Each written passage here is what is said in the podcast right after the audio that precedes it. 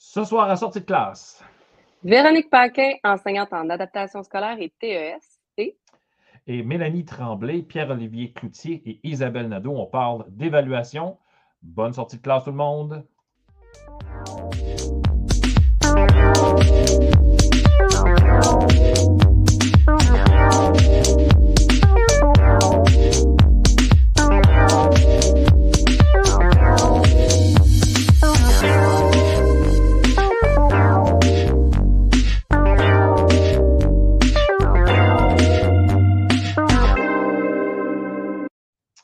Bonsoir Stéphanie. salut Pierre, Ça va bien? ça va toi? Oui, oui, oui. On a reculé d'une heure. Ça t'a pas trop affecté? Non, mais. C'est une, vraie une vraie question, ça, là? Euh, c'est vrai que non, mais c'est parce qu'il y en a qui. euh, me semble que quand je recule d'une heure, moi, ça me fait plus de bien. Je, com- je comprends, je comprends pas. Il y, Ben, avait des, il y avait des messages sur les réseaux a- sociaux. Plus tôt le matin. Moi, je me lève quand même assez tôt là, avec les enfants, puis euh, je suis contente que le soleil se pointe plus de bonne heure un petit peu. Ah, Mais, mais le soir, c'est un peu plus un peu plus rough, là, je trouve. Ouais, c'est un peu plus déprimant quand tu sors, euh, puis Ouais. euh, il, fait, il fait noir tôt. Là. Euh. Stéphanie, on a une belle émission encore. euh, Vraiment. Une belle brochette, j'ai envie de dire, Pierre. Une belle brochette. Je vais encore commencer par mes petits messages habituels. N'oubliez pas, ceux et celles qui nous écoutent sur les réseaux sociaux, euh, sur Facebook, entre autres, et sur YouTube, vous pouvez commenter en direct. Donc, si vous voulez poser des questions à nos invités, vous pouvez commenter, poser des questions, puis nous, on va, euh, évidemment, on les voit, on va pouvoir y répondre facilement. Euh, ensuite, ben, nous sommes sur TikTok, euh, Stéphanie et moi. Tranquillement, pas vite, là, les abonnés augmentent. Alors, c'est une belle plateforme pour avoir des petites vidéos. euh, c'est vraiment intéressant. Je pense que euh, vous pouvez nous suivre sur TikTok. Ensuite, ensuite, ensuite, ben, n'oubliez pas que sortie de classe, non, pas celle-là, sortie de classe, voilà, et sera en podcast, donc en balado, tout de suite, ben, pas tout de suite après, mais d'ici demain matin. Il faut chercher Pierre qui roule. Abonnez-vous à Pierre qui roule et vous pouvez écouter ça dans votre super trafic dans le tunnel Louis-Polyte Lafontaine. Si toutefois vous êtes. Oh! Oh, oh. Pas drôle celle-là. Non! Mais bon. Euh, donc, C'est la euh, réalité de quelques personnes. c'est en plein ça, c'est la réalité, Ouais. malheureusement. Alors, Stéphanie, sans plus tarder, je te laisse avec Oui. ton invité et puis on se retrouve après. À tantôt. À tantôt.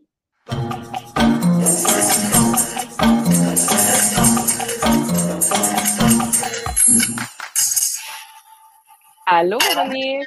Salut Stéphanie, ça va bien? Ça va bien, toi? Oui, vraiment, merci. Merci d'avoir accepté l'invitation à sortie de classe. Ça me fait plaisir. Alors, Véronique, enseignante en adaptation scolaire et TES, parle-nous de toi. Moi, moi, euh, je rêvais d'être enseignante euh, dès que j'étais petite. Ah Donc, ouais? euh, oui, oui, oui, oui, j'enseignais à mes cousins, mes cousines. les soirées étaient longues pour eux. J'étais plate, mais ils se disaient, voyons, on va à l'école toute la journée, puis on est obligés. On continue On continue encore. Oui, puis euh, donc après, je me suis orientée finalement euh, au cégep en éducation spécialisée pour ensuite aller faire mon baccalauréat en adaptation scolaire et sociale. Parcours, beau parcours. Oui, puis euh, bon, vas-y. Non, j'allais dire, mais là, attends un petit peu, là, parce que toi, tu fais deux choses. là. J'espère que ma voix ne me lâchera pas en cours de route. Là, toi, tu as fait dans les milieux scolaires pendant plusieurs années. 23 ans. Oh, 23 ans, c'est pas 23 rien, c'est pas rien. Et puis là, ben, tu as, fait une transition la dernière année. Tout à fait. Parle-nous de ça. Alors, euh, finalement, après euh, les deux dernières années un peu plus difficiles, on va s'entendre, là, euh, dans les milieux, dans tous les milieux de la société, finalement, pas juste en éducation, j'ai décidé d'aller faire autrement ailleurs, tout simplement. Donc, euh, présentement, euh, j'offre mes services à une compagnie euh, privée pour les élèves qui font l'école à la maison. Donc, les parents ont pris la décision de les retirer du système public. Ils font l'école à la maison et avec, entre guillemets, on fait le suivi avec les enfants, mais aussi on fait un peu de tutorat là, auprès des enfants qui vont encore à l'école présentement. Donc, toi, tu œuvres comme enseignante en adaptation, dans le fond, mais en ligne pour les élèves qui font école-maison. Oui, principalement en adaptation scolaire. Je fais aussi de la cinquième année à la deuxième secondaire, mais principalement les élèves d'adaptation scolaire. Tout à fait. Comment tu trouves euh, la transition entre les deux univers? Parce qu'entendons-nous, la réalité du euh, terrain puis la réalité de l'école maison en ligne que je fais moi aussi. D'ailleurs, euh, euh, avec toi, tu es ma collègue. Parle-nous parle de, de, ces deux mondes-là, des, des, des, ressemblances, mais des grandes différences qu'il y a entre les deux. C'est certain qu'il y a des ressemblances. Là. Comme les enseignants du public, j'aime autant mes élèves, puis je veux autant les voir réussir. Mais il y a aussi beaucoup de différences. La première étant que j'ai les épaules qui ont descendu au niveau des exigences. Pour moi, là, pas pour les enfants nécessairement, mais pour moi. Ensuite, euh, le côté individuel qui me permet maintenant vraiment de pouvoir aider l'enfant, d'avoir un contact direct avec sa famille, de pouvoir offrir des stratégies directement à la famille aussi. Euh, c'est très différent que quand tu es dans une classe avec 27 enfants, puis que tu voudrais donc pouvoir offrir ton 100% à cet enfant-là qui est en difficulté, mais que tu ne peux pas parce qu'il y a beaucoup trop d'enfants et pas toujours les services autour. On regarde les éducateurs spécialisés dans l'école, ils sont loadés, ils font un travail merveilleux, mais en même temps, parfois, ils ont à choisir entre un moment ou un autre. Donc, lequel, où je dois m'en aller, moi, où c'est vraiment nécessaire que je sois là absolument à ce moment-là, pendant ce temps-là. En tant qu'enseignant, on s'organise du mieux qu'on peut dans notre classe. Tandis que virtuellement, c'est très différent. Puis on a souvent le parent qui est là en accompagnement même avec l'enfant, qui participe même au cours parfois. Donc, c'est un autre monde. Oui, puis le parent qui est là comme témoin te voit agir, te voit comme modèle aussi, donc il peut reproduire aussi à la maison les choses que tu, euh, la façon que tu enseignes dans le fond. Exactement, oui, tout à fait. Puis avec l'enfant aussi, c'est beaucoup plus facile. On peut tester différentes stratégies euh, avec le même enfant pour vraiment aller identifier son besoin, tandis que quand il y en a 27, parfois, on s'adapte à la moyenne. Ça fait la différence. Même. Donc, c'est vraiment un enseignement qui est personnalisé pour les besoins de cet enfant-là. De l'enfant et de la famille, parce que ça forme vraiment un tout. Exactement, oui. Puis toi, comme enseignante, ton sentiment d'accomplissement est beaucoup plus comblé, j'imagine, ben, que quand Tout à fait. C'est un peu la même chose. Quand j'étais en adaptation scolaire, parce que bon, j'ai commencé en adaptation scolaire, euh, ben, j'ai été pendant 12 ans au secondaire, j'ai fait aussi le primaire. Et à un moment donné, à un certain moment, je me sentais plus aussi utile auprès de ma clientèle. Surtout au moment où euh, les trajectoires ont changé, puis que les enfants qui étaient en adaptation scolaire dans des groupes un peu plus fermés, hein, euh, on n'avait plus la chance de, les retourner au régulier. Mais moi, avant, quand j'ai commencé, parce que ça fait quand même 23 ans, mm. j'avais des petits défis comme ça, d'aller chercher toutes les stratégies possibles. Puis j'ai des élèves que j'ai eu même deux ans, trois ans, que les parents demandaient qu'ils restent avec moi et que ces enfants-là, aujourd'hui, nous donnent encore des nouvelles. Ils sont rendus au cégep. J'avais, je pouvais arriver à ça. Maintenant, euh, puis il y avait un article dans la presse d'ailleurs cette semaine, euh, la semaine dernière, où on parlait euh, de la modification au niveau des évaluations pour les enfants, justement. Et ce que ça disait, c'était qu'un coup qu'on était en modification, souvent ces enfants-là, on s'en allait pas vers une certification d'un secondaire 5 on est en modification au primaire. C'est pas toujours dit aux parents, c'est ce qui était dit un peu aussi. On, fait ce qu'on peut avec ça. Puis là, ben, quand on arrive le temps de faire le classement vers le secondaire, qu'est-ce qui arrive? Ben, cet enfant-là, souvent, il a pris deux ans de retard. On a été en modification avec lui. Donc, il va s'en aller dans une classe directement en adaptation scolaire. Donc, il va suivre une, une, trajectoire d'adaptation scolaire aussi. On ne lui donnera pas la chance donc, on a l'impression comme enseignant de ne pas pouvoir aller chercher ce petit plus-là, je trouve, en ce moment. Tandis est-ce que, là. Euh, est-ce que c'est un manque? Je, te coupe ça, là, parce que je Non, non, vas-y, vas-y. est-ce que Mais c'est quoi le problème? Est-ce que c'est un manque de communication entre les différents intervenants? Est-ce que c'est la structure qui est tellement rigide qui fait en sorte qu'il y a comme un décalage?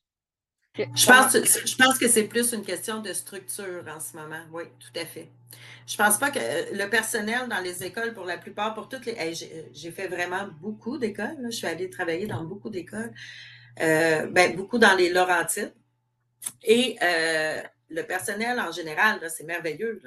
Tout le monde veut pour le meilleur, mais on a des bâtons parfois qui ne nous permettent pas d'y arriver, ou la société fait en sorte aussi, c'est pas juste, hein, on ne parle pas juste ici des milieux scolaires, ce n'est pas facile en ce moment.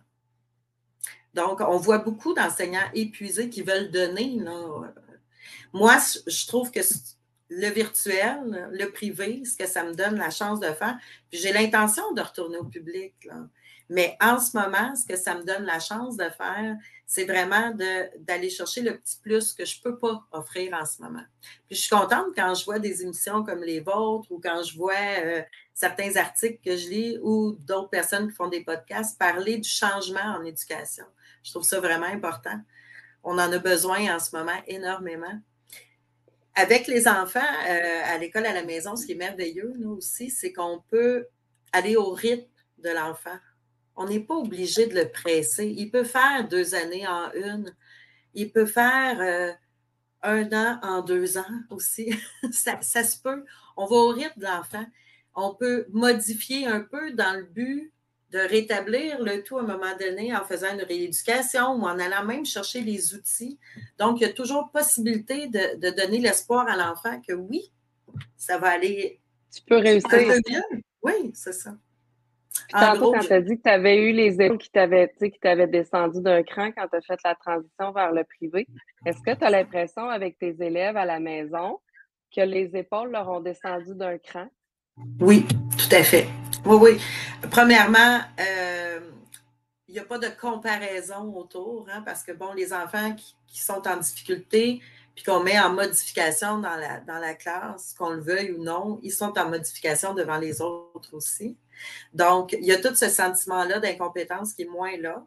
Euh, ensuite, euh, ça me donne la chance aussi à l'enfant de prendre vraiment le temps seul avec lui l'enseignement n'est pas pareil. Je peux y aller selon les caractéristiques de l'enfant, selon ses besoins.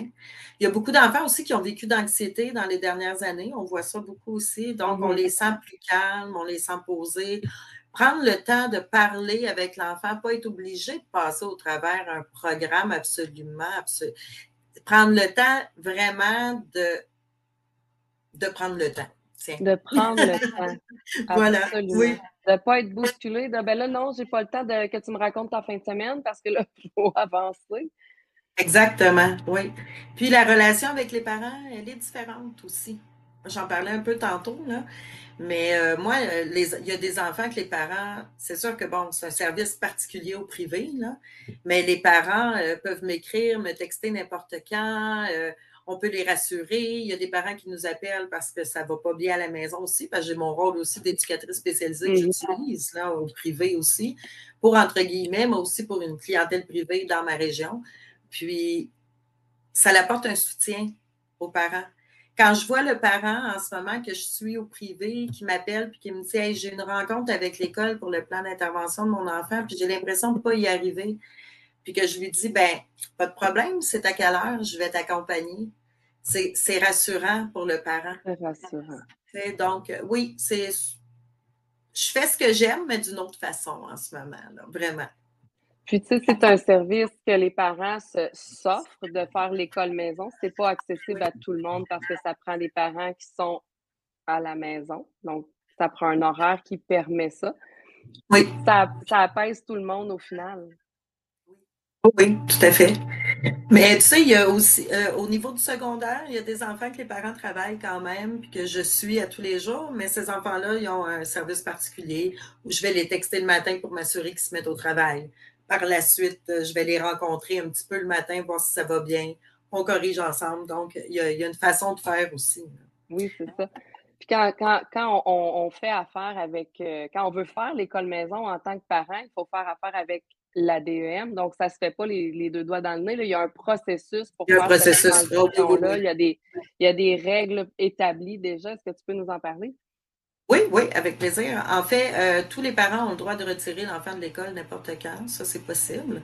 Euh, ensuite, il faut, euh, dans les 30 jours qui suivent, on doit offrir un avis, dans le fond, à la DEM, à la direction de l'école maison sur le site du ministère. Et automatiquement, on doit aussi l'envoyer à notre centre de service scolaire.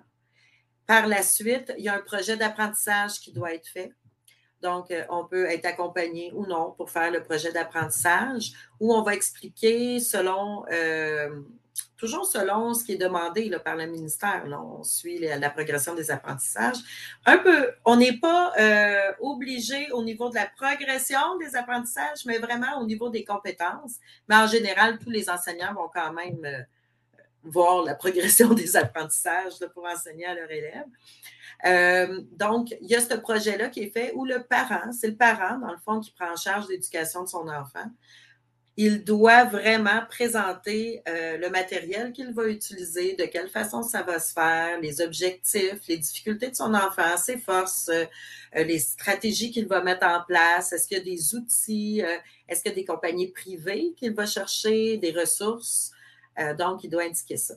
Par la suite, à la mi-année, on doit présenter un état de situation. Le parent présente un état de situation et un bilan de, la progression qu'il avait fait au début là, dans le plan d'apprentissage. Donc, pour dire où je suis rendu, y a-t-il des changements que je devrais apporter en ce moment, parce qu'on a le droit de changer d'idée, là. Dit. donc, voilà. Donc, à ce moment-là, et il y a une rencontre aussi euh, régulièrement avec une personne ressource la direction de l'école maison qui se fait avec les parents pour voir si tout va bien. À la fin de l'année, il y a un bilan de fin de projet qui est fait. Donc, on fait un bilan de tout. On demande soit aussi un portfolio. Donc, le parent peut monter un portfolio tout au long de l'année ou il peut faire affaire avec un enseignant qui a un brevet, comme par exemple chez Entre guillemets, pour pouvoir euh, obtenir une évaluation complète avec un numéro de brevet. Ça, ça remplace le portfolio. Il doit aussi, par exemple, les niveaux où il y a des examens ministériels, ça reste une obligation.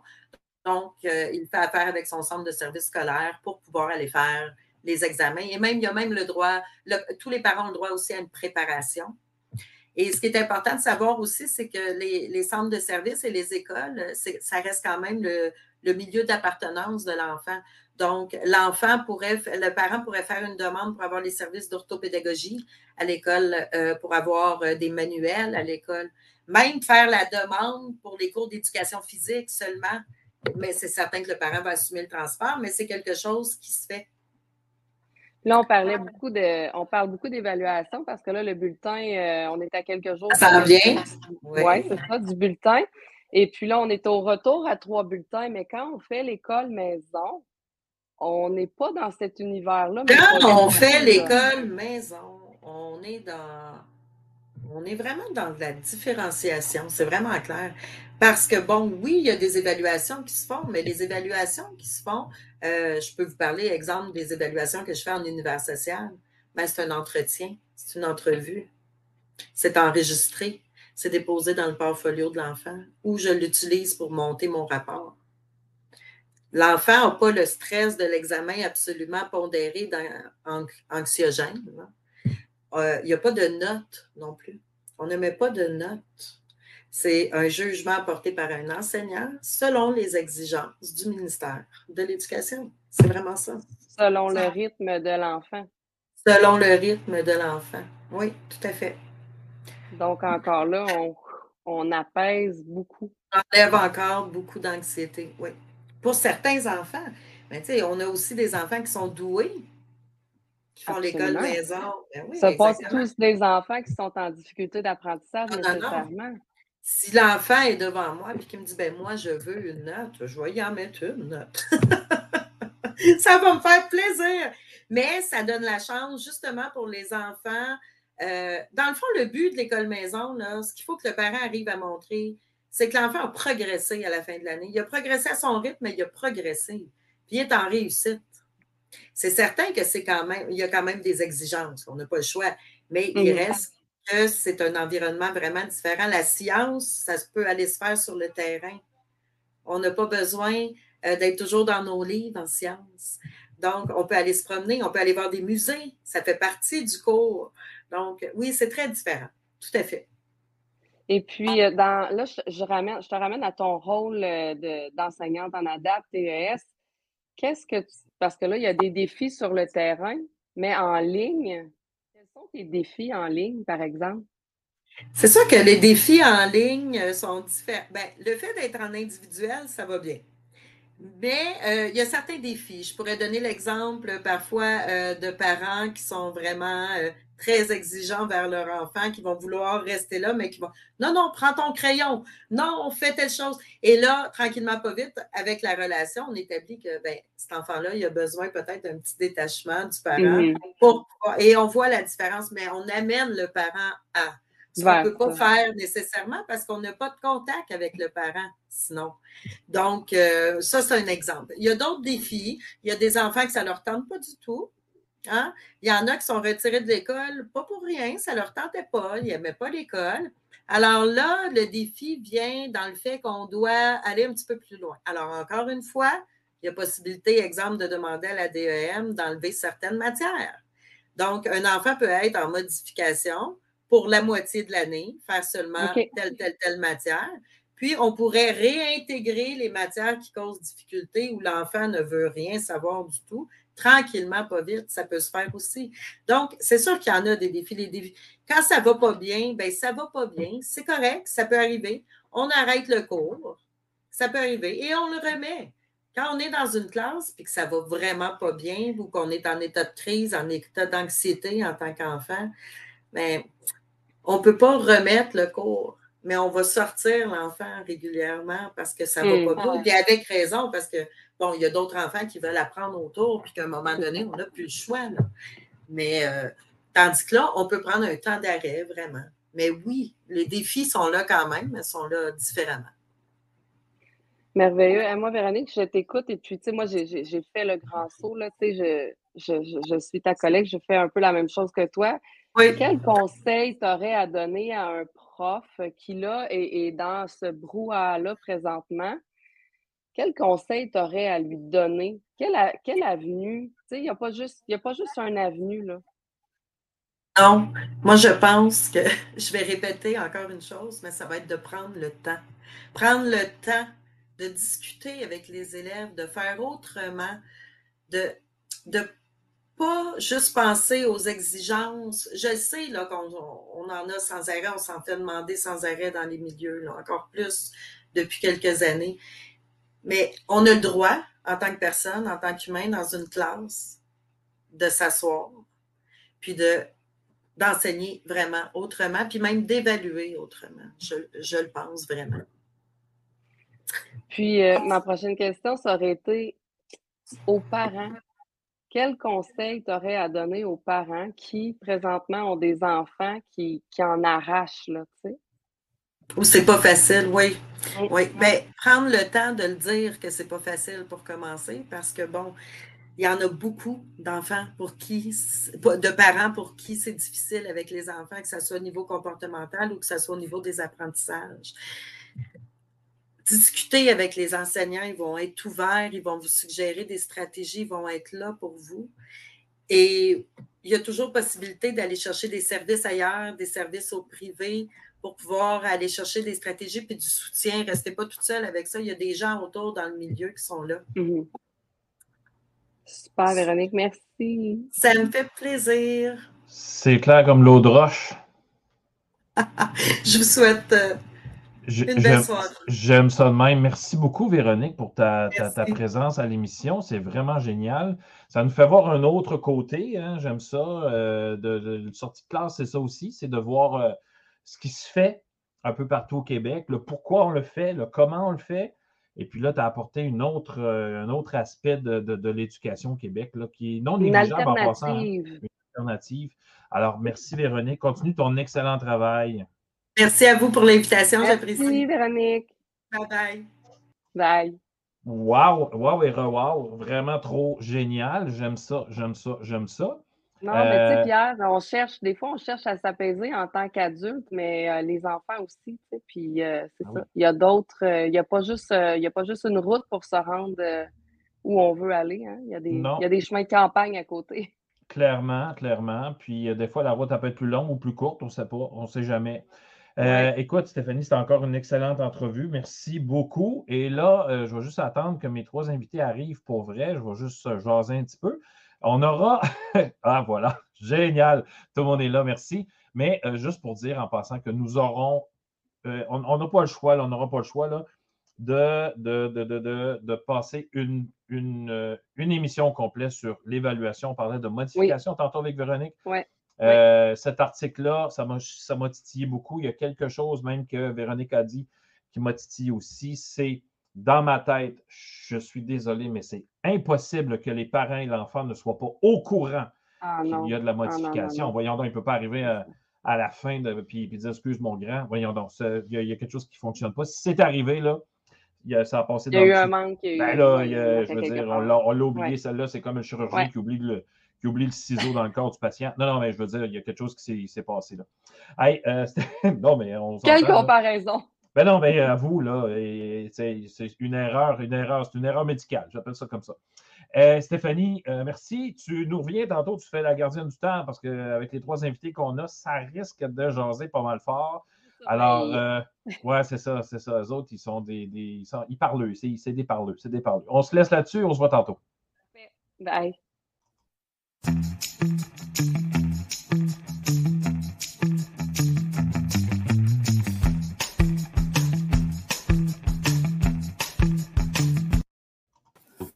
Vous m'avez donné 5 sur 10, mais j'ai la bonne réponse. Oui, ça se peut que tu aies perdu des points pour ta démarche. Et là, c'est la moitié des points. Puis je pense que ce qui est important au final, c'est pas mal que j'aie la bonne réponse. Non, ta démarche est aussi importante que ta réponse. Ah oui, c'est tout aussi important. Je regrette, là, mais oui. Chez toi, ta toilette, elle pète. T'engages un plombier, il réussit sa job, il la répare, mais s'il prend d'une manière que tu n'as jamais vue, tu le paieras pas. Franchement, ça n'a pas rapport. Ben, certain ça rapporte. Ça veut même dire que si jamais le plombier il rate sa job complètement, ta toilette reste scrap, si s'il brille de la bonne manière, tu vas être satisfait. Parce que tu vas dire, ben, au moins, il a fait les bonnes démarches. Porte-moi ta feuille. Mon micro. Oui, euh, c'est euh, Benjamin Loisel, communément appelé le 2 watts sur TikTok. C'est un TikToker, c'est un Instagrammeur, c'est un gars qui a une tête, qui fait beaucoup, beaucoup, beaucoup de vidéos d'ailleurs. Euh, sur l'éducation. Donc, c'est à voir, euh, c'est vraiment aller à, voir. Euh, Mélanie Tremblay, Isabelle Nadeau et Pierre-Olivier Cloutier, bonsoir. Bonsoir. Allô, allô. Bonsoir. Ça va bien, ça va bien tout le monde? Hey, je, fais une courte bio. Je vais vous couper ça, je vous l'ai dit, vous en avez écrit pour comme quatre pages. Vous couper ça assez vite. Là. Alors, une courte bio. Mélanie Tremblay, tu es professeure en didactique et orthopédagogie des mathématiques à l'UCAR, au campus de Lévis.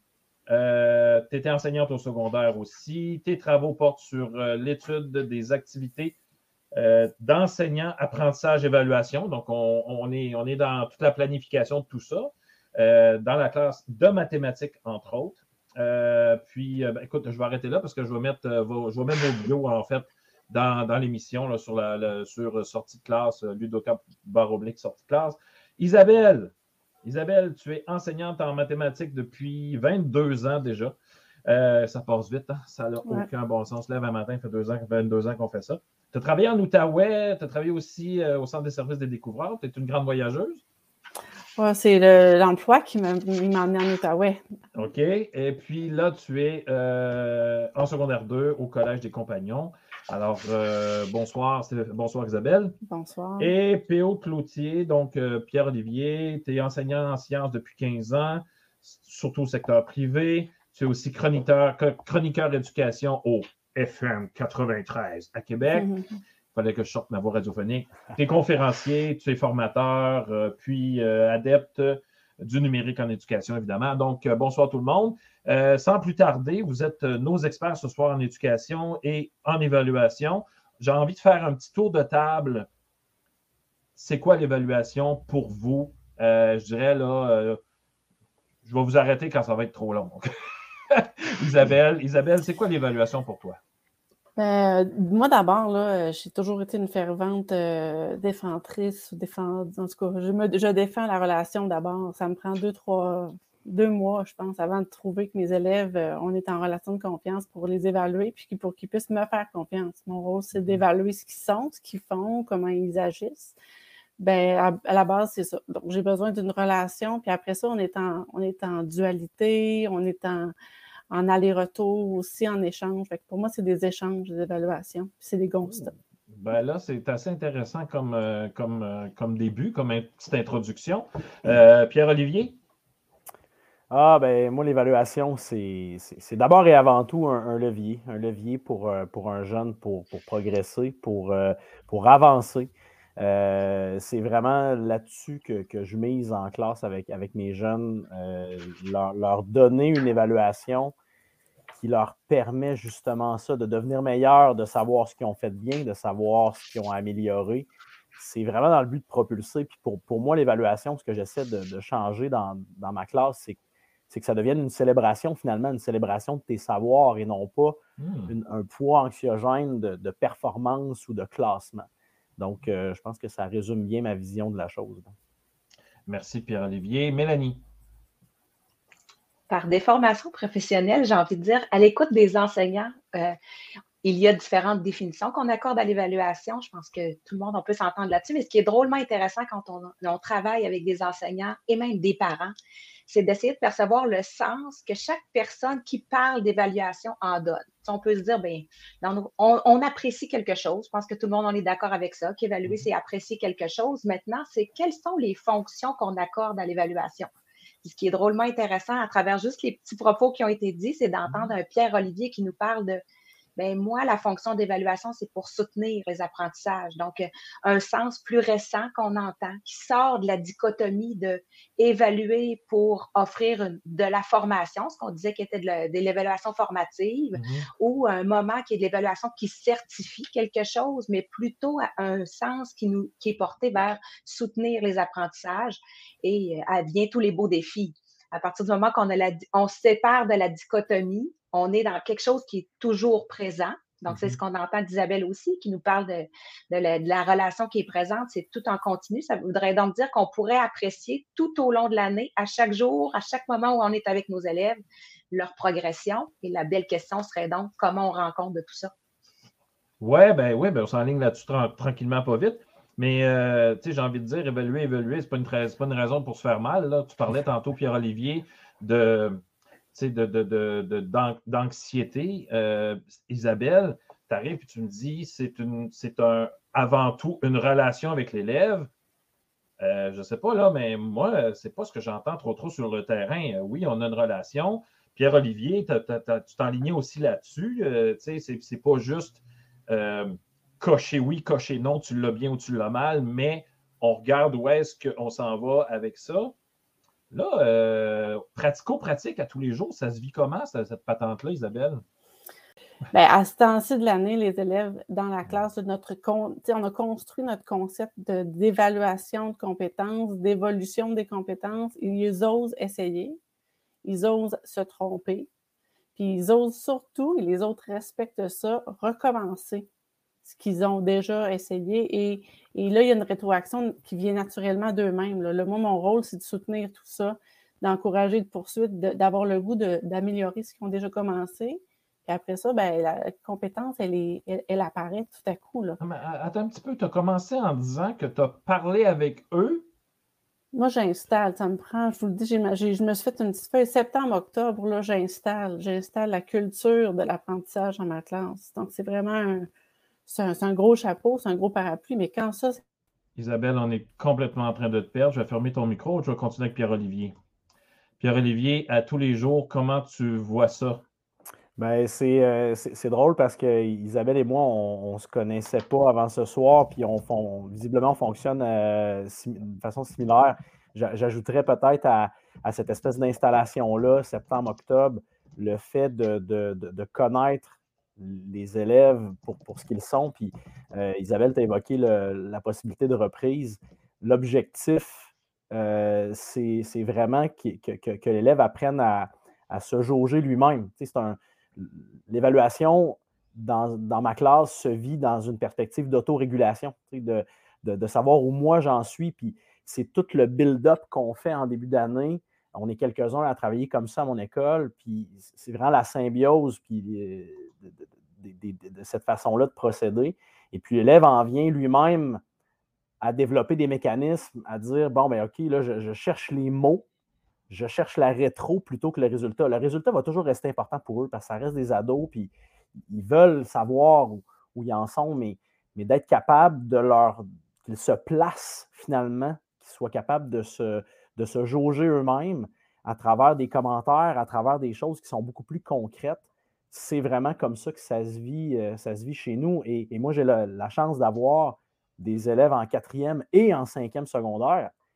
Et quand ils arrivent en cinquième avec moi en chimie, ben, c'est comme, ben, moi, j'ai juste besoin de savoir à peu près je suis où. Le reste, le chiffre, on va le mettre ensemble en jasant à fin d'étape. Donc, c'est comme ça que, je le vis. Donc, des rencontres, de la triangulation, euh, du relationnel bien en masse. Mais euh, je vous annonce qu'on a nos rencontres de parents la semaine prochaine, 16-17 mm-hmm. euh, novembre. Et la première chose que, je vais, que je vais jaser avec les parents quand je vais les avoir devant moi, c'est beaucoup plus de, du progrès de son jeune plutôt que le chiffre. En fait, le chiffre, il est là, c'est une balise, mais c'est le fun en petit peu peur de, jaser avec les parents puis d'avoir une, une discussion sur leur jeune plutôt que sur le chiffre. Mais euh, Mélanie, c'est comme un changement de paradigme, là, parce que, tu sais, on parle, là, tu sais, on, moi, ça, ça me vire à l'envers, évidemment, entre vous et moi, parce qu'on n'est on pas beaucoup ce soir, là. Puis euh, l'émission ne sera pas écoutée beaucoup, puis elle ne sera pas partagée beaucoup après. Je fais la même affaire, moi aussi, dans ma classe, là, évidemment. Mais c'est un changement de paradigme. Tout d'un coup, on mise plus sur, tant sur la note que, que le processus ce qui est beau dans les propos qui sont exprimés, c'est euh, quelle est la différence que peut faire l'évaluation pour favoriser les apprentissages? Moi, je dis toujours, cette question-là, c'est la question clé. Quand on demande un encore. Quelle différence peut faire l'évaluation pour favoriser les apprentissages? Cette question-là est toute bébête, mais elle veut dire beaucoup. À partir du moment-là que cette question-là est posée, on en vient entendre ben, je vais évaluer pour offrir une rétroaction. La rétroaction doit être assez clairement euh, formulée de manière à être porteuse pour l'élève pour le mettre en action. Donc, on est en train d'entendre, c'est pas tant ce que j'évalue que ce que je vais comment je vais réinvestir ce que j'ai apprécié pour mettre mes élèves en action. Ça, c'est toute la différence du monde. Et les enseignants qui font ça, ce qui est assez particulier, vont en venir en dire, je connais très, très, c'est documenté du côté de la recherche. En hein. plus les enseignants euh, font de, l'évaluation de façon régulière, ils vont connaître davantage leurs élèves. Ça change leur gestion de classe parce que c'est une relation plus étroite. Les élèves se sentent chacun plus connus de leur enseignant. Et ce qu'on entend beaucoup des enseignants, c'est je collecte des traces, mais je le mm-hmm. sais déjà. C'est souvent quelque chose qui arrive. Je le sais, je suis au courant de ce qui se passe. Je connais très, très bien mes élèves, mais c'est pas tant le moment de collecter que se servir de ça pour redonner le pouvoir aux élèves. Donc là, la belle question, ce serait, mais ben, qu'est-ce qu'on utilise comme outil?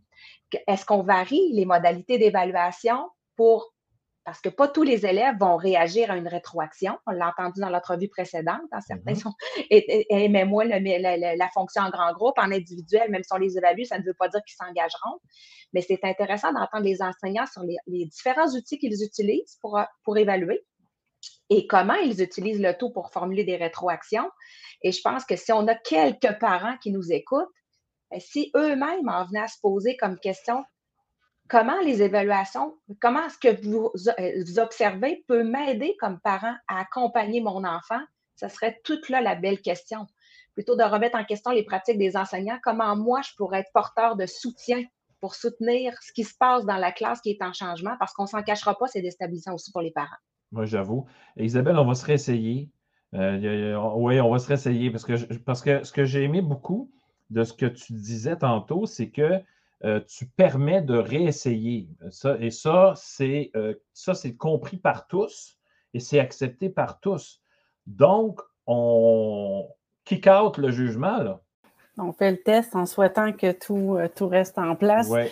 Ben, c'est comme on le disait au début, c'est une culture. Hein. Les premières fois, évidemment, ils ne se reprennent pas. C'est une finalité. Quand c'est la finalité, ça, c'est l'habitude. Mais quand on, on, valorise le fait, si tu le réessais, viens me l'expliquer, je pourrais peut-être voir si dans, ta, dans ma lecture de, ton, de, ta, de ta compréhension, ben, je peux porter mon jugement. Là. Je suis déjà capable de dire, tu n'as pas besoin de faire le, le petit mini-test de demain je sais déjà que ça va bien. Euh, Est-ce que ça fonctionne toujours? Non, on t'a manqué, manqué beaucoup. Je viens de couper ton micro, mais on va se reprendre, Isabelle, c'est clair, on va se reprendre. Euh, reste, reste avec nous, reste avec nous. parce, que, je, veux, on va réessayer de te, de, de te réécouter. En fait, peut-être que si on, y allait avec des petits moments, Isabelle, c'est du moment que ça s'étire un petit peu trop, là, on finit par te perdre. On va y aller phrase par phrase à un moment donné. Euh, non, mais on, essaie, c'est ça, c'est ça le live. Euh, bienvenue dans le, le, présent, le moment présent, on est là-dedans. Euh, Pierre-Olivier, est-ce que tu t'enlignes, de, la façon que tu parlais tantôt, ça s'enligne pas mal comme Isabelle? parce que moi, de, ce qu'on a parlé avant, en pré-entrevue, tu me disais, c'était écrit, moi je vais avec la relation, on y va avec l'être humain, c'est le jeune. Comment tu vis ça en classe? Ben, euh, en fait, c'est.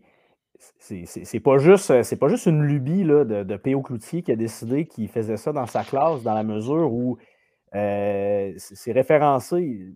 Dans, le concept de différenciation, c'est un peu ça, dans le sens que moi, dans, mon quotidien, l'élève est, est, évalué, dans le fond, de manière régulière, oui, mais par des petites choses. on morcelle les tâches. Euh, mm-hmm. On y va au quotidien, vraiment. Euh, il y a des moments où tout le monde le fait en même temps. Il y a des moments où l'élève choisit son moment où il sera évalué. Euh, je travaille avec des tâches par niveau, c'est-à-dire que l'élève peut, décider que lui, il essaye la tâche bronze qui lui donne les attentes minimales. Mais là, ben, au moins, il termine sur une réussite. Puis là, ben, s'il est willing, il peut, il peut essayer une tâche argent. Puis après ça, il peut essayer la or donc, c'est vraiment dans le quotidien, c'est comme ça que ça se vit avec différentes modalités. Ensuite, le fameux droit de reprise qui est très controversé parce que là, on se dit, ben là, c'est ça, l'élève, il n'étudiera pas, il va arriver, il va, faire, il va faire sa tâche, il va se faire évaluer, il va faire le travail, peu importe. Puis là, ben, il s'en fout parce que de toute façon, il peut se reprendre. Mais ce n'est pas comme ça que mmh ça fonctionne, c'est une culture à instaurer. Puis même que je vous dirais que c'est une culture du dépassement de soi qui s'installe quand la possibilité est là. Le stress n'est plus là. Puis là, tu sais que si jamais ça n'a pas bien été, bien là, retourne t'essayer, retourne t'entraîner, viens me voir en récup. Et là, c'est là que la triangulation a tout son poids parce qu'un élève qui vient me voir en récup, une simple discussion de cinq minutes me mm-hmm. permet de dire bien, cet élève-là, il était en deçà des attentes minimales. Et là, maintenant, juste avec la discussion que je viens d'avoir avec lui, je le sais qu'il maîtrise. Je le sais qu'il l'a. Donc, au quotidien, vraiment, quand on parlait d'outils, tantôt Mélanie parlait d'outils disponibles pour les enseignants. Je sais que ce n'est pas tout le monde qui a la même réalité que la mienne, parce que j'ai des élèves qui sont engagés à la base. OK? Puis ce n'est mm-hmm. pas, dans tous les milieux que c'est comme ça. Néanmoins, la méthode euh, fonctionne. Puis évidemment, euh, c'est, comme, comme, disait Mélanie tantôt, c'est l'élève qui a le pouvoir. S'il décide qu'il ne se reprend pas, ben, c'est lui le pire. Mais au final, l'outil est disponible pour lui. Puis ça ne me demande pas beaucoup de travail de plus. Parce que corriger un examen de 25 questions sur 100, quand tu as trois groupes, là, ça te prend une coupe de soirée de correction, on va se le dire. Puis ben, moi, au quotidien, je n'ai pas plus de correction que, ce que je faisais avant il y a, 10 ans. Intéressant. Mélanie, euh, Pierre-Olivier parle de triangulation. Ben, on, s'en est parlé, on veut, on veut pas nécessairement rentrer là-dedans tout de suite. Euh, mais là, le mot est là. Peux-tu dire, juste expliquer un peu sans qu'on rentre dans le, plus dans le sujet plus profondément, parce qu'on va y revenir à ça? Il faut comprendre qu'à la base, le mot triangulation n'a pas été utilisé au départ en éducation pour rendre compte d'une progression d'élèves, parce que ce qui, ce qui fait partie des défis d'un enseignant, c'est qu'on accompagne un élève en septembre, octobre, novembre pour avoir, on espère, en notre apogée, puis avoir une, une, collection de photos qui auront été prises, mais de manière à ce qu'on puisse dire, le, portrait que j'ai recueilli de mon élève en juin, j'ai confiance. Oui, voici ce, qu'il vaut pour les différentes compétences euh, qui, qui, sont de l'ordre de mon niveau. euh, le, concept de triangulation venait à la base dans l'évaluation de programme. Donc, on voulait avoir une évaluation qui est crédible. Crédible. Mm-hmm. Et là, on se disait, ben, pour être crédible, il y a une différente façon. Il faut varier les méthodologies pour voir si, à travers les variations de méthodologie, est-ce que le rendu tient la route? Et ça nous a amené aussi à amener des défis. Ben, la triangulation doit aussi rendre compte du temps, de la temporalité. Puis ça, je trouve que c'est des concepts qui sont intéressants en oh, éducation. Mm-hmm. Le temps. Le moment où je le prends. Donc, un, Pierre-Olivier qui nous dit, ben, c'est à différents moments. C'est sûr qu'on ne pourrait pas dire j'ai confiance en mon jugement si c'est pris sur une seule fois.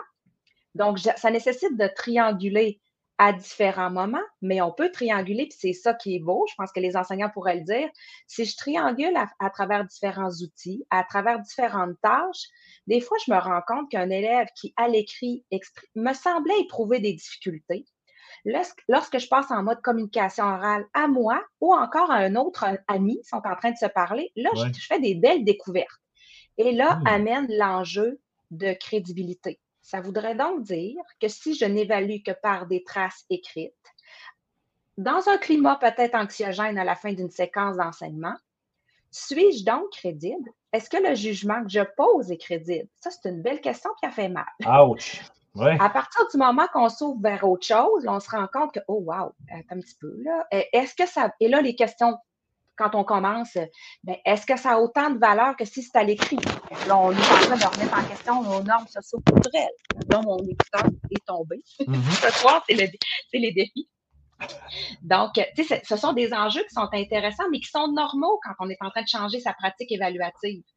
Lorsqu'on entend Pierre-Olivier et Isabelle, ce sont deux personnes qui ont changé beaucoup de choses, qui triangulent à travers le temps, qui triangulent à travers les outils de collecte de données et qui utilisent les outils pour offrir de la rétroaction qui font en sorte que leurs élèves eux-mêmes ont changé leur manière de percevoir leur rôle et la portée de l'évaluation.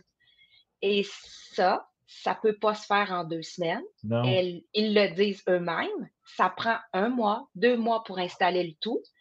Et ce qui serait drôlement gagnant, c'est si on l'avait sur une échelle d'une école. Différents niveaux qui le font. Pardon, je m'excuse, je ne vais pas vous faire mal. L'écouteur me joue des tours. Donc, euh, ce sont des éléments qui, peuvent être porteurs sur une école donnée, mais il faut que chacun il voit bien la contribution. Mais j'ai envie de dire aux enseignants, ceux qui commencent, c'est normal qu'au tout début, vos élèves n'embarquent pas. Mmh. C'est déstabilisant pour eux de voir euh, certains mêmes élèves forts qui étaient habitués de bien performer à l'écrit vont peut-être moins performer en travail en équipe. Euh, mais, OK, Isabelle, on se réessaie. Non, non, mais là, je veux dire, t'es, là, il faut, Je vais, faire ça court. Moi, je vais faire du plus sur ce que Pierre-Olivier a dit. Moi, j'ai une clientèle plus que régulière, avec beaucoup d'intégration, beaucoup d'élèves avec. Euh, j'ai 50% de plan d'intervention, des, élèves TSA. Alors, ça fonctionne dans oh. une clientèle régulière et plus que régulière. C'est valorisant. Ils sont engagés quand ils comprennent qu'ils ont le pouvoir de réussir. Mélanie, tu l'as dit tantôt. C'est ça qui est beau. C'est que c'est là tout, tout le pouvoir de réussir et de développer leurs compétences, il leur est redonné. Moi, je, je m'arrête-tu là avant que ça bug? Non, ça va super bien. Oui, mais je crois à ça. Mélanie, tu disais que ça ne fonctionne pas partout, mais on peut, on peut vendre un frigidaire à un Esquimau. C'est un petit running gag, mais si on est un bon vendeur, on est capable de convaincre nos élèves que c'est une bonne chose, ce qui est en train de se passer. Et quand ils sont embarqués, ça fonctionne. Isabelle, tu apportes quelque chose d'important, puis Mélanie en a parlé. Là, il euh, faut vendre un, frigo à des Esquimaux, mais cette affaire-là, c'est qu'il faut vendre aussi cette patente-là aux enfants, mais surtout, malheureusement, j'ai envie de dire malheureusement, c'est pas méchant, il n'y a rien de péjoratif là-dedans, aux parents qui, eux autres, dans leur tête, euh, ça prend une note sur le bulletin. Moi, je le sais, j'ai été prof de cinquième année. Vous savez, la pression que je, ben, que je, n'ai jamais, euh, j'ai jamais, euh, j'ai toujours refusé cette pression-là que la cinquième année, c'est le bulletin le plus important. Je me disais, si les quatre autres avant avaient été aussi importants, on ne parlerait pas de la cinquième. Mais euh, c'est un changement de mentalité. Les parents prennent ça comment? Bien, pour moi, je pense que c'est les enfants qui les convainquent. C'est à eux, ah. c'est souvent les enfants qui retournent à la maison, qui sont fiers de ce qu'ils ont fait, qui, sont, qui commencent tout à coup à parler de l'école à table au souper. Si c'est que Enfant, ça. enfant heureux, parent heureux? Ben moi, je trouve que le meilleur messager, c'est l'enfant. Quand il, il est capable de dire Je me suis trompé, je me suis surpris, regarde ce que ça donne, c'est merveilleux, mais on n'a pas de travail de, de, de lobbying à faire pour ça. là. Alors, mais c'est vrai qu'il y, aura toujours des, des parents un peu frileux, des parents un peu inquiets. Ben, c'est pas la majorité. Je pense que quand on est, euh, quand on est là et on est bien intentionné, ils nous font confiance, les parents. Euh, ça a été, ça, ça s'est super bien, pas- super bien passé, Isabelle. TikTok, ça prend du jus, hein? Ouais. J'ai des ados à la maison, là, probablement qu'il y avait plus qu'une personne sur le réseau. Ah, écoute, c'est des enfants qui arrivent, il n'y a pas de problème. Pierre-Olivier, comment, euh, là, toi, tu dis que tu as plusieurs collègues quand même qui ont embarqué, euh, qui ont embarqué, qui ont adhéré. Euh, Est-ce que ça a été difficile de, de, de, de faire adhérer tout ça dans ton milieu ou euh, Ben, ben, je, vais, pas- je vais jusqu'aux parents, là. Oui, ben, ben, écoute, euh, dans, dans le milieu, c'est sûr que euh, on, est, quand je dis qu'on est quelques collègues, ben, j'ai ma collègue de mathématiques, Mélanie Boucher, que, que vous connaissez, qui est aussi, qui est aussi ma conjointe. Euh, donc, euh, on- on- elle, est arrivée, elle est arrivée à l'école, puis on a, on a évidemment travaillé beaucoup, beaucoup ensemble parce qu'on a une vision qui est, qui est très similaire de l'évaluation. Donc, ça a fait des petits parce qu'elle, sa collègue de maths, a embarqué aussi là-dedans. C'est une jeune prof vraiment craquée. Euh, elle, elle a, elle a adhéré à ça. On a nos collègues d'univers social aussi qui ont adhéré beaucoup au jugement de fin d'étape. Euh, donc, collecter des traces et mettre un jugement en fin, en fin de parcours en univers social, c'est très pertinent de le faire aussi. Oui. Et tranquillement, pas vite, ben, on, les, les gens voient une plus-value. C'est sûr qu'on est encore une minorité. OK? Fait que ça, on ne vend pas de salade. On présente ce qu'on fait, on, on- on démystifie tout ça. Et puis, éventuellement, ben, c'est sûr qu'il y a des gens qui disent Ah, ben, il y a des pour, il y a des contre. Il n'y a pas un système parfait, en fait. Mhm. Au niveau des parents, ben, moi, je suis dans un milieu privé. Euh, la première, euh, première réaction, c'est c'est peut-être de dire Mon Dieu, mais les parents doivent capoter, mais pas tant que ça, honnêtement. Euh, quelques questions parfois en début d'année, mais c'est beaucoup de pédagogie à faire. Et euh, je, je dirais qu'il y a peut-être euh, une certaine frange là, de la population qui ont des ados secondaires qui voient, voient l'aspect de, de- de secondaire comme une, une fonction élitiste un peu. Ouais. Et, et- et c'est ceux-là, des fois, qui sont plus frileux parce que, oh, les moyennes sont élevées. Oh, euh, OK, tout le monde peut, peut avoir 100 Euh, Mm. ce qui- ce qu'il y a à faire en pédagogie, évidemment, avec, avec, avec ces gens-là, c'est c'est beaucoup de leur dire, ben écoutez, il n'y a pas de pondération dans ma classe. Il n'y a pas de pondération. euh, vo- votre, enfant est, clairement au centre. Il peut se reprendre. Oui, c'est sûr que les moyennes sont élevées. Oui, c'est sûr que les, notes, les, barèmes les plus élevés sont accessibles. Mais ça veut dire aussi que pour votre enfant, qu'il n'y a pas de pondération, le 100% est beaucoup plus accessible que dans une classe où il y a des surpondérations par-dessus surpondérations. Donc ça, c'est sûr que ça, ça fait vendeur de frigo d'Esquimaux, mais en même temps, il y a une pédagogie qui est à faire. Et puis, si le parent constate que dans le fond, son enfant n'est pas pénalisé, si un enfant qui, est, qui prend peut-être deux fois, trois fois, quatre fois avant de réussir une tâche et d'atteindre les, les plus hauts standards, ben, il a le même résultat au final que son enfant, mais en bout de ligne, il a travaillé beaucoup plus aussi. Donc, il n'y a aucune pénalisation comme telle. Là, après ça, ben, ça devient de dire, bon, ben, c'est quel enfant qui va avoir le prix du gouverneur général à la fin de son secondaire? Et si c'est ça le seul argument, honnêtement, c'est pas juste le système de, de reprise qui est un problème là, à ce niveau-là. Donc, ça, il faut faire attention à ça parce qu'on a des parents qui y tiennent. Mais je dirais que euh, c'est très bien perçu. Puis évidemment, les parents qui ont des enfants qui ont des difficultés, ben coudonc, leurs enfants, ils ont tous les outils possibles pour réussir. À ce moment-là, ce n'est pas, euh, c'est pas difficile à vendre, je vous dirais, à ce niveau-là. Mélanie, je vais terminer avec toi, mais je vais, je vais arriver à- je vais revenir avec Isabelle avant parce que ça fonctionne. là, puis là, je vais profiter un peu du fait qu'elle est là. Euh, tu parlais tantôt, Isabelle, que les élèves pouvaient se reprendre. Y a-t-il une limite de, de- de- de se reprendre? À un moment donné, après 20 fois, tu dis comme ça va être correct, là, je pense, ou j'exagère, là, mais Ouais, c'est c'est c'est- c'est quoi la marge de manœuvre?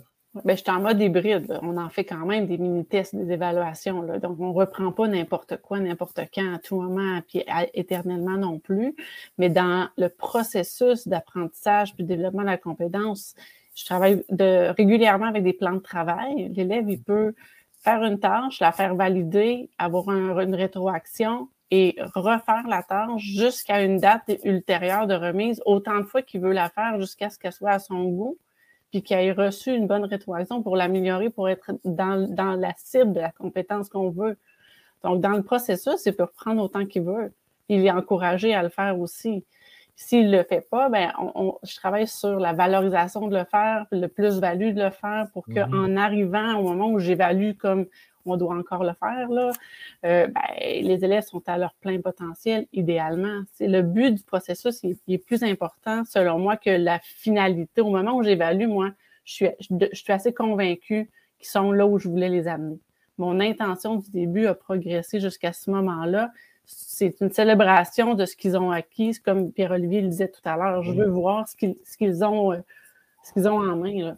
Donc, ils peuvent reprendre les travaux plusieurs fois, puis, mais c'est vrai que je suis très dans ma classe. Là. Ils ont plus de moments d'engagement. Je suis dans ma classe, je marche ma classe, je m'assois à côté des élèves, je fais du 1 à 1, du 2 à 2, du équipe à équipe. Les élèves, j'explique à un, j'ai pas le temps d'expliquer à l'autre. Celui à qui je viens de l'expliquer, il explique à l'autre, j'écoute ce qu'ils disent. Donc, à l'oral, je les entends vulgariser, verbaliser. Tout ça, c'est d'évaluation pour moi, là, d'évaluation autrement.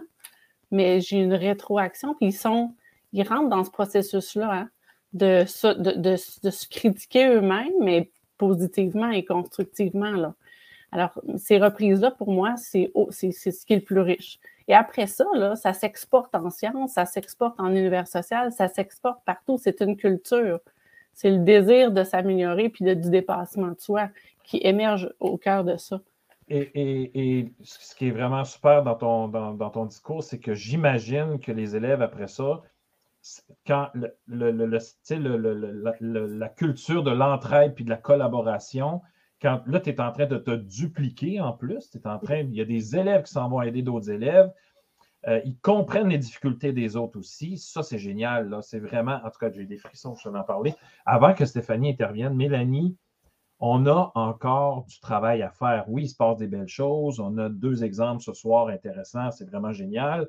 Il y a encore des moyennes qui existent. Il y a encore des gros examens à la fin de la, semaine. Euh, il y a encore plein de choses qu'on doit, euh, je vais dire, travailler. Où est-ce qu'on en est rendu là, au niveau universitaire? comment, comment on fait pour déployer ça jusqu'en bas? Là? De déployer jusqu'en bas serait déjà une façon erronée de penser la chose. C'est sûr que ça ne partira pas d'en haut parce qu'il n'y a pas de haut. Euh, je pense que ce que ça nous prend, c'est au même titre qu'on veut une évaluation soutien aux apprentissages. On a quatre éléments importants qu'on entend chez les enseignants. C'est la même chose et eux-mêmes deviendront des porteurs des leviers de propagation. Un enseignant qui en convainc un autre. Ce qu'on remarque du côté de la recherche, c'est que les enseignants qui utilisent l'évaluation soutien aux apprentissages, sont nommés comme ça, c'est qu'eux-mêmes deviennent plus fortement engagés, plus motivés parce qu'ils constatent plus rapidement l'engagement de leur élève. Ça, c'est vraiment satisfaisant. Puis on constate aussi euh, un engagement dans la tâche, mais aussi une progression chez les élèves. Ça, c'est pas moi qui le tire d'un chapeau, c'est documenté. Donc, si on avait à retenir quatre clés, parce que j'ai envie de résumer moi-même les quatre éléments, il y a quatre choses qui, seront des conditions. Puis c'est drôle, j'ai pas parlé à Théo, hein, j'ai pas parlé à Isabelle non plus, je n'ai même pas plus parlé Pierre. Mm. Ils les ont sortis les quatre, c'est ce que je trouve vraiment génial. C'est la première, ça prend des intentions. Si on fait de l'évaluation soutien aux apprentissages, ça nous prend d'abord des intentions claires, des cibles, comme Isabelle les a nommées. La deuxième, mais ça, il faut favoriser les discussions en classe pour que, oui, ces cibles-là soient connues, et pour valoriser l'entraide, ce qui va devenir la troisième. Des élèves qui se sentent utiles, utiles pour soi, pour progresser parce que je suis porteur d'action, mais utiles pour les autres aussi. Donc, je deviens porteur pour t'offrir une rétroaction. Par moment, on utilisera euh, l'évaluation par les pairs pour justement moi-même m'évaluer, mais avoir un rôle sur les autres. Ça, ça sera notre troisième. Puis la quatrième, on en a tellement parlé, l'importance de la rétroaction. Que moi, enseignant, j'offre une rétroaction qui est positive et surtout constructive, qui a le potentiel de faire comprendre à l'élève qu'est-ce qu'il doit faire de plus pour cheminer, mais aussi qu'ils apprennent eux-mêmes à devenir des porteurs. Dans, dans un des projets qu'on réalise actuellement à écran, c'est ça. Comment nos élèves peuvent prendre conscience de l'importance de formuler une rétroaction à ses pairs qui soit porteuse pour les faire cheminer. Pour être capable de faire ça, il faut être très conscient de c'est quoi la cible de l'enseignant aussi. C'est un autre levier pour aider à, l'engagement des élèves. Stéphanie? moi, je, j'ai pris des notes, là. C'est vraiment dit des belles choses ce soir, honnêtement. Là. On a parlé euh, de crédibilité, de célébration de tes savoirs. Moi, ça, c'est une phrase clé que j'ai adorée. tâches par niveau, or, argent, bronze. Oui. J'ai accroché là-dessus aussi. Autour Faut que, que tu reviennes nous expliquer ça. là. Mm. Ah non, il y avait vraiment beaucoup, beaucoup de choses. Franchement, c'était fort intéressant. Mélanie, ce que je disais de partir d'en haut pour aller jusqu'en bas, c'est que souvent, on va partir de la recherche. Qu'est-ce que la recherche nous dit pour appuyer de ce qu'on fait en classe?